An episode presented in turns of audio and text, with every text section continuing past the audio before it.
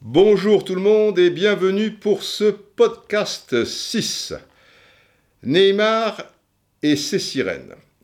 Alors ce ne sont pas les sirènes auxquelles on, peut penser, les sirènes traditionnelles euh, qui ont le bas du corps euh, en écaille et euh, avec une queue de, poisson et qui chantent au loin sur leurs rochers euh, les fameux chants de, sirènes qui sont si troublants.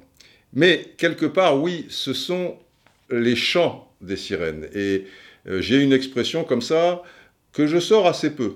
Donc, euh, à moins d'être très assidu, et encore, vous ne la connaissez sans doute pas. Elle n'existe pas, hein, elle n'existe que, dans mon cerveau. Les, gens qui parlent beaucoup comme ça, mais pas avec médisance, pas, pas voyez, des pipelettes euh, qui donnent leur avis sur tout, et euh, voilà, ça piaille, ça piaille, ça piaille, les pipelettes, euh, c'est comme ça. Non, mais des gens qui sont très informés, l'aficionado de football est, est très informé, et qui tout de suite, par rapport à une problématique, possède la réponse. Et il la possède peut-être vraiment, il, est peut-être dans le vrai, mais je veux dire par là que les sirènes sont obligées de chanter, parce qu'on est dans un cas de figure qui nous touche tellement que là en plus avec Neymar, on est hyper informé avec Neymar. On sait tout de Neymar. Il ne passe pas une seule journée sans qu'on ne parle de Neymar d'une manière générale, que ce soit d'un point de vue footballistique, mais aussi tout le reste. Et là, en plus, il y a une actualité euh, assez inquiétante le concernant. Donc, ça veut dire qu'avec cette énième blessure, la troisième est toujours au même endroit, et en aussi peu de temps, ça laisse pas indifférent, et les sirènes se mettent en action parce que parce qu'il faut qu'elles qu'elles s'expriment, et c'est après tout bien normal, d'autant plus que moi aussi, dans ce podcast 6, je vais m'exprimer là-dessus. Je suis, euh, je fais partie des, sirènes, euh, si vous voulez. Alors, les sirènes, qu'est-ce qu'elles disent? Il y a quatre choses qui ressortent euh, essentiellement pour expliquer les raisons de cette blessure. Il y en a une, c'est qu'il a une réelle fragilité au niveau de cette cheville. Une deuxième, c'est son hygiène de vie qui est mise en cause. Une troisième, ben, on dit euh, c'est la faute à pas de chance.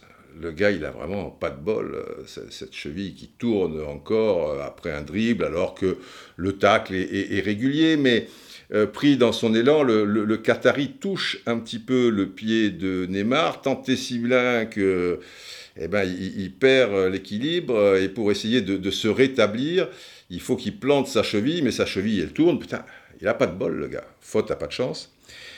Et la quatrième raison qui, revient également, c'est que comme en ce moment, euh, ça ne doit pas être facile dans sa tête et il doit être dans un état de stress euh, avancé avec euh, cette accusation de, viol, qu'il soit coupable ou innocent, dans les deux cas de figure, il ne doit pas être à l'aise, bien évidemment. Donc on sait bien que quand on n'est pas bien dans sa tête, en général, physiquement, il y a des choses qui se passent. Alors j'ai fait un sondage sur euh, mon compte Twitter. Il y a plus de 4000 votes au moment où je vous parle. Ça veut dire qu'au moment où vous entendrez, euh, comme ça court encore sur, sur 15 heures euh, environ, euh, au moment où vous écouterez euh, ce podcast, peut-être qu'on sera à 5-6 000. Mais à partir de 1000, 1500, en général, les positions ne bougent pas de manière fondamentale. Alors écoutez bien les chiffres. Pour la cheville en bois, enfin malheureusement elle n'est pas en bois, elle est plutôt en, carton. Pour la fragilité donc de cette cheville, 24%. C'est la principale cause euh, selon vous. Presque une personne sur quatre. Pour la mauvaise hygiène de vie, 44%. Presque, enfin pas tout à fait, mais on n'est pas loin d'une personne sur deux. Pour la faute à pas de chance, 13%. Donc euh, une, personne sur 7,5, on va dire. Là, ça reste infime. Et pour le stress, là aussi, c'est assez bas. quasiment une personne sur cinq, 19%. Donc le number one, c'est la mauvaise hygiène de vie. Le seul problème, à mon sens, c'est que la mauvaise hygiène de vie pourrait se traduire par beaucoup de, problèmes musculaires. Alors que là, tout ce qui touche euh, l'osseux, euh, on, va dire, euh, vous pouvez être en pleine forme et puis à un moment vous manquez de, vigilance et poum, vous faites une, entorse de, la cheville. Voilà, votre pied est un peu, il passe un peu par un trou quoi ou quelque chose alors que vous étiez super bien, quoi. Et là, à partir du moment où il y a contact avec euh, l'autre joueur et que vous réceptionnez mal, est-ce que l'hygiène de vie a quelque chose à voir là-dedans? C'est un tac qui arrive un petit peu par derrière, il ne le voit pas trop arriver, il est toujours en extension parce que c'est c'est un hyperlaxe, hein, ça fait partie euh, de ce qu'il est, de sa morphologie et de sa manière de, dribbler. Il, est toujours euh, quelque part, pas, comme un kangourou, il fait pas des, grands bonds, mais enfin il est hyperlaxe, voilà. Et donc il, part d'une certaine hauteur pour après se réceptionner. Il n'est pas comme si vous voulez Messi, qui dans ses dribbles est bien planté sur ses jambes, est obligé de temps en temps ben, d'en lever une pour, pour éviter le, le, tacle, mais avec son centre de gravité euh, très bas, il, est toujours euh, bien ancré quelque part euh, sur la pelouse, où il retombe très bien sur ses jambes, sur ses appuis. Alors que l'autre, c'est une crevette. Alors forcément, une crevette, c'est plus difficile pour bien retomber sur ses appuis y retomber, je veux dire, avec le meilleur équilibre. Vous me direz, puisqu'on parlait d'hygiène de vie, que Messi semble en avoir une bien meilleure que celle de Neymar. D'accord, d'accord. Ok. Et Ronaldinho? Fêtard parmi les fêtards, Ronaldinho, l'ultime fêtard. Il a souvent eu des problèmes de réception, Ronaldinho, dans ce cas de figure? Il a souvent eu des moments où la cheville euh, tournait? Non. Pourtant, je le répète, question euh, hygiène de vie, euh, Ronaldinho, euh, on est à des années-lumière presque de Neymar. Mais vous avez vu les cuisses et le corps de Ronaldinho? Voilà, je pense que tout est là aussi. Donc, l'histoire de l'hygiène de vie, je ne pense pas que cela soit déterminant la circonstance. Maintenant, je fais juste une petite parenthèse je pense qu'il va falloir qu'il évolue dans son jeu. Parce que quelque part, il est bien possible qu'il y ait cette fragilité de la cheville. On sait comment ça s'est passé. On sait que des joueurs d'un tel niveau ne peuvent pas rester, enfin ils pourraient, mais il y a de tels enjeux par rapport à ces employeurs, que ce soit au niveau des clubs ou, de la sélection, qu'il faut que le gars revienne au plus vite. Et la première fois, il y avait une Coupe du Monde à la clé. Donc là où il aurait peut-être dû se reposer encore un peu, il est bien possible qu'on ait forcé les choses. Donc il est bien possible, je n'en ai pas la certitude, mais qu'au niveau de sa cheville, désormais, il y ait une petite faille. Donc je crois, parce que maintenant il faut aller de l'avant, et j'espère qu'il va pouvoir aussi bien se reposer, peut-être passer sur le billard, prendre son temps. Mais ensuite, il faudra peut-être, euh, je, le répète, euh, que ces dribbles en, extension, euh, qu'ils soient plutôt dans des dribbles intérieurs et qu'il assure vraiment pour les dribbles extérieurs, qu'il évite les chocs, mais que parfois eh bien, évidemment, si le gars arrive comme, un malade, c'est normal qu'il saute. Mais je ne sais pas si je l'exprime bien. Mais quitte à ce qu'il perde 5 à 10% de sa force, de ses qualités, de sa créativité, il va pas falloir qu'il se blesse encore une quatrième fois au même endroit. Parce que là, pour le coup, euh, je crains le pire. Mais il y a quelque chose qui n'a pas été évoqué ou alors si c'est le cas, ça ne doit pas être souvent parce que je, ne l'ai pas vu, c'est l'aspect psychologique aussi suite à la première blessure. On a d'ailleurs coutume de dire, on verra comment un joueur réagit à une blessure, quand la blessure est d'un certain niveau.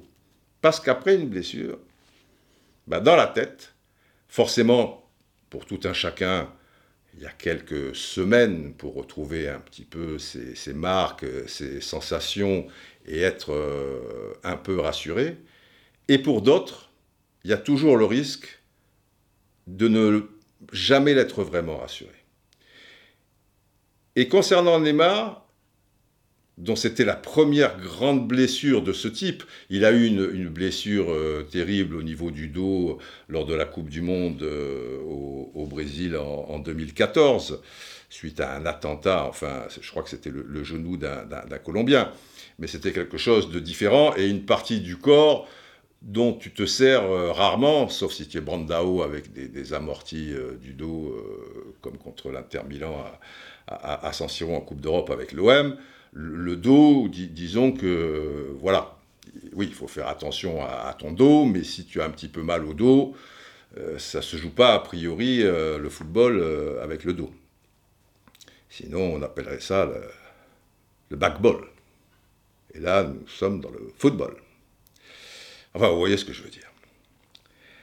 Bref, donc, l'hygiène de vie là-dedans, pas de chance, c'est bien possible, mais quelque part, quand on voit l'action, quand on voit celle contre Strasbourg aussi, même s'il y avait eu des, coups avant, mais quelque part, ce ne sont pas des attentats. Donc si chaque fois qu'il y avait ce type d'action, vous avez la cheville en miettes, et ça touche même le métatarse, etc., une fissure ou quoi que ce soit, alors vous ne pouvez pas jouer, euh, vous jouez sur la plage avec vos copains, quoi. Vous ne pouvez, pas jouer à, ce niveau-là. Donc la chance, si euh, si c'était pas là, j'ai bien peur que c'eût été dans, dans, dans deux, trois matchs ou quelque chose comme ça. Le stress n'arrange rien. La cheville, ouais, un peu la cheville. Euh, l'hygiène de vie, je n'y crois pas trop. Pas sur cette action en tout cas. Donc j'en viens maintenant à l'aspect psychologique sur lequel on n'insiste pas assez pour les raisons que je viens de vous expliquer. À mon sens, Neymar, par rapport à cette première blessure, qu'il se fait contre Marseille en Coupe de France au Parc des Princes, dans la lutte avec Sarr, mais il n'y a même pas de, de contact, cette blessure a été vécue, il est clair, comme un traumatisme. Et le problème du traumatisme, c'est qu'il faut l'évacuer. S'il est toujours présent, les spécialistes vous parleront alors, et emploieront ce terme, de boucle neuronale. C'est-à-dire qu'au niveau des neurones, ça revient toujours en boucle. Il y a toujours ce phénomène de répétition, qui peut même être dans l'inconscient. Ça va vous provoquer des mécanismes de défense dus à une peur de la rechute. Et ça veut dire que vous n'allez jamais lâcher prise. Vous allez être et entrer dans des mécanismes de défense. Et vous pouvez travailler tout ce que vous voulez et régler le problème physique si le problème mental, et notamment d'un point de vue émotionnel, puisque je parle de traumatisme, n'est pas travaillé dans les moindres détails, vous ne pouvez pas vous en sortir. C'est le docteur Roustan qui, vous parle, euh, psychothérapeute de renom, je vous laisserai ma, carte. Je plaisante, mais vous voyez ce que je veux dire. Je vais vous donner deux exemples, beaucoup plus football par rapport à ce que je vous dis. J'ai vu récemment que Roberto Baggio, le grand Roberto Baggio, hein, c'est pas rien, pensait continuellement au pénalty qu'il avait raté en finale de la Coupe du Monde 1994 à Los Angeles, Pasadena Stadium. Au tir au but, donc, l'Italie perd contre le Brésil. Et là, Le garçon, car j'apprends après, souffre d'un traumatisme. Et ces traumatismes que vous pensez avoir évacués, ils vont ressortir et parfois bien après. Je m'explique pour Baggio. C'est-à-dire que vous pensez l'avoir évacué, il, est euh, toujours là. Je vais vous expliquer parce que c'est une histoire euh, incroyable. Donc, Baggio dit, on est en 2019, 1994, euh, ça va quoi, tu peux, tu peux l'évacuer. Surtout que j'insiste, Baggio, évidemment, c'est lui qui fait le dernier tir. Et le Brésil avait un tir au but d'avance. Donc s'il le rate, s'il le met, il y a égalité. S'il le rate, l'Italie, c'est terminé. Et ça a été le cas puisqu'il a envoyé dans les nuages. Mais auparavant quand même, on ne peut pas dire qu'il est l'unique responsable. Baresi avait raté le sien, Massaro avait raté le sien, et si l'Italie arrivait en finale, elle le devait beaucoup, pour ne pas dire essentiellement, à Baggio, qui avait été divin, Divino, c'est d'ailleurs l'un de, ses surnoms, Divino Caudino, euh, divin dans les matchs notamment contre l'Espagne et en demi-finale contre la Bulgarie.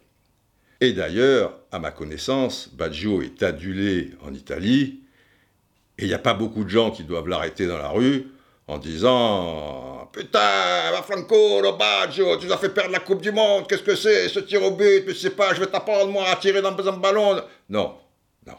Au-delà du fait que tout le monde peut rater un penalty ou un tir au but. Enfin, un péno, euh, tir au but, on est d'accord. Hein, c'est pareil, c'est juste l'appellation qui change en fonction du moment du match. Les plus grands ont échoué dans cet exercice et même en Coupe du Monde. Et surtout en Coupe du Monde, on va dire, puisque il y a même une fois où trois géants du football ont failli. Et cela, tenez-vous bien, dans le même match. Incroyable. Ça vaut une cote, non? Quart de finale Coupe du Monde 1986, Stade Jalisco à Guadalajara.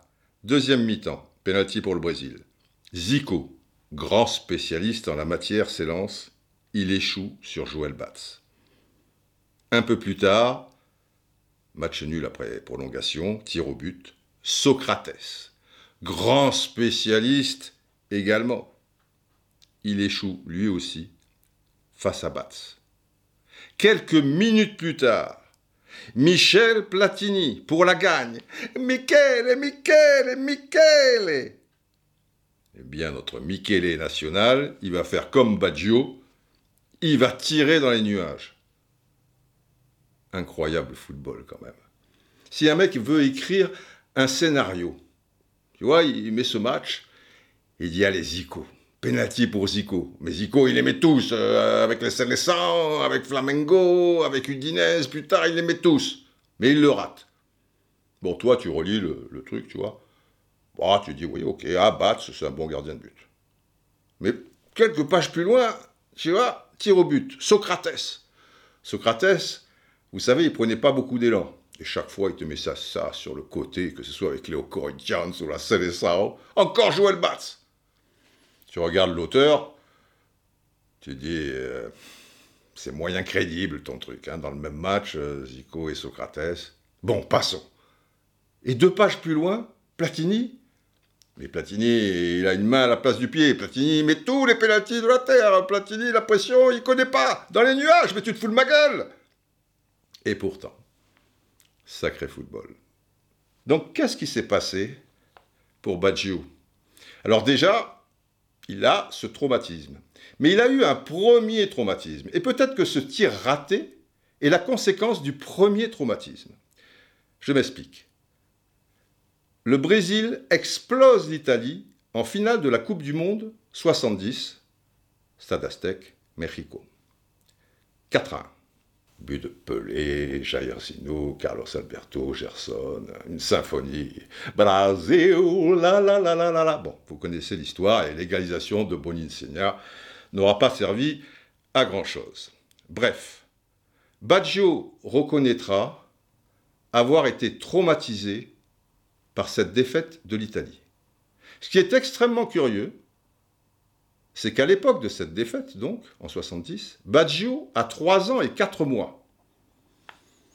alors je ne connais pas la suite.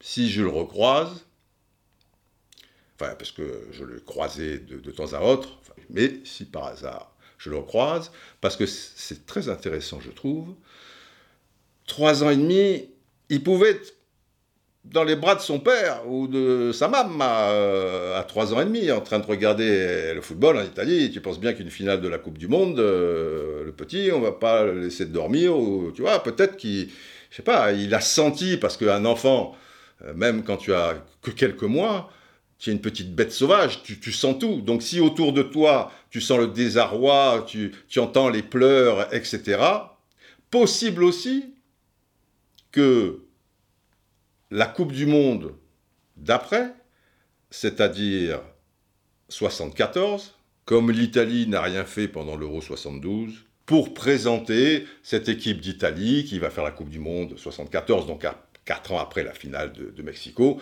forcément, on vous repasse des buts de la finale d'il y a 4 ans, etc. Et là, bon, bah, il a 7 ans et demi.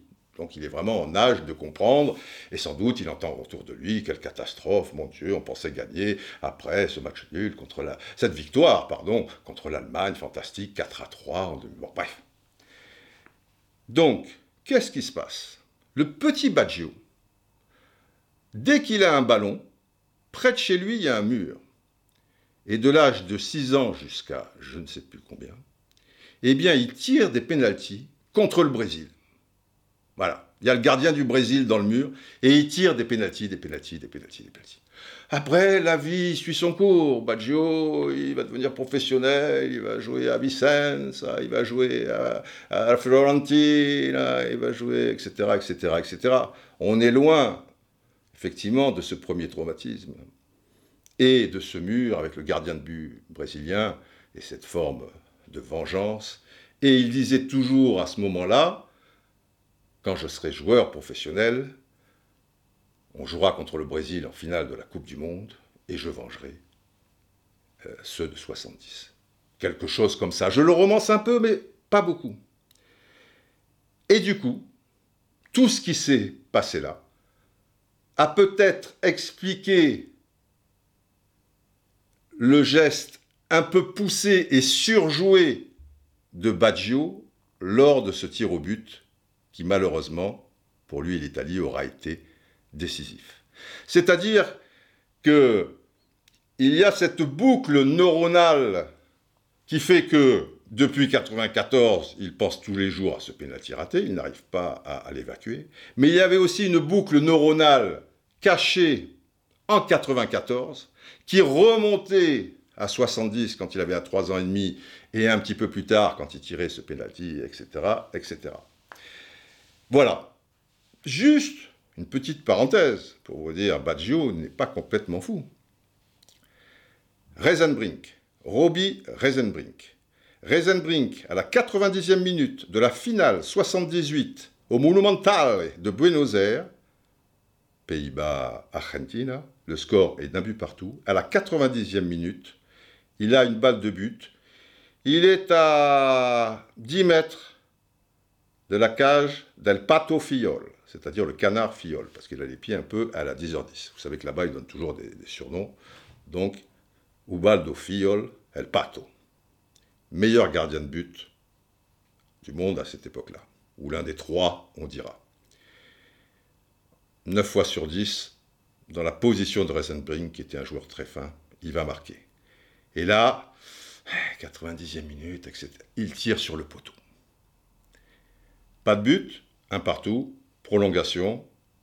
Pendant les prolongations, Kempes et Bartoni amèneront deux buts de plus à l'Argentine. Les Pays-Bas ne sont pas champions du monde. Mon confrère du temps, Laurent Favre, excellent journaliste, a interviewé Reisenbrink il n'y a pas très longtemps. Et ils ont parlé de ce fameux tir de la dernière minute du temps réglementaire. Et vous vous rendez compte, s'il marque là, les Pays-Bas sont champions du monde. Reisenbrink, qui était un joueur immense, mais très discret dans l'ombre de Cruyff. D'ailleurs, il se ressemblait physiquement. Euh, il était un petit peu dans le même registre, sauf euh, que, on va dire, euh, Cruyff était plus explosif et il était droitier. Reisenbrink était, était gaucher. Mais Reisenbrink qui donne la victoire en Coupe du Monde aux Pays-Bas, ça change tout. Donc c'est un traumatisme pour lui, ce tir euh, sur le poteau. Eh bien, lors de cette interview, à un moment, Laurent lui pose la, question, et ça, de temps en temps, vous avez un cauchemar ou, une pensée euh, dans la journée euh, pour ce ballon qui termine sur le poteau. Et il lui répond, il ne se passe pas un jour sans que j'y pense au moins une fois. Incroyable, non? C'est l'histoire, les enfants, c'est l'histoire. Et c'est donc euh, ma conclusion. Je demeure persuadé qu'il n'y a pas eu un gros travail mental fait par rapport à la première blessure avec Neymar et il faut à tout prix le réaliser.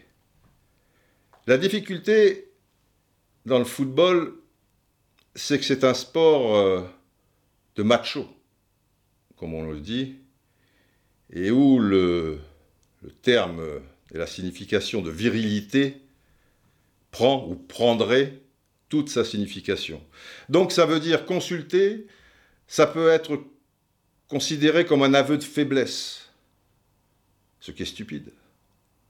Un homme peut pleurer, un homme euh, peut douter, un homme peut avoir besoin, à certains moments de sa vie, d'être accompagné.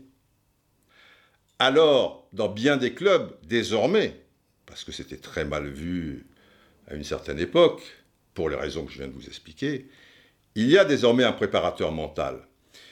Mais ce préparateur mental te prépare à, la compétition, à, l'affronter, etc. Il ne va pas aller forcément dans toutes les, les, failles de ton être qui remontent euh, à ton enfance, rien qu'à l'accouchement de, ta maman, euh, bien souvent, suivant comment il se passe.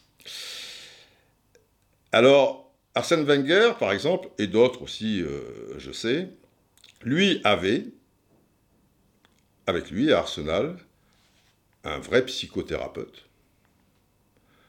et il disait aux joueurs, voilà, je vous présente euh, monsieur, voici sa carte.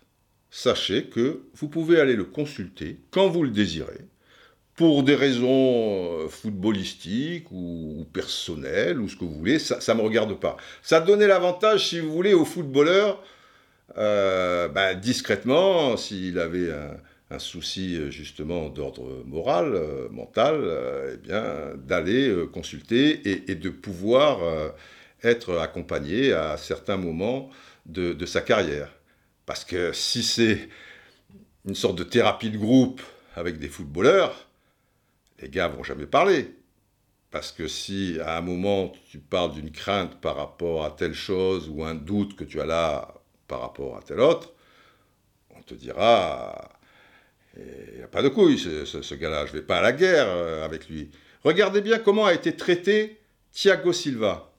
Suite à ses pleurs pendant l'hymne brésilien lors de la Coupe du Monde 2014 et au moment des tirs au but également. Il n'y est pas allé, mais il y a d'autres capitaines hein, ou des, joueurs réputés qui sont même considérés comme euh, en ayant un fort mental, qui des fois ils ne le sentent pas, ils ne vont pas le tirer, euh, le, tir au but en question.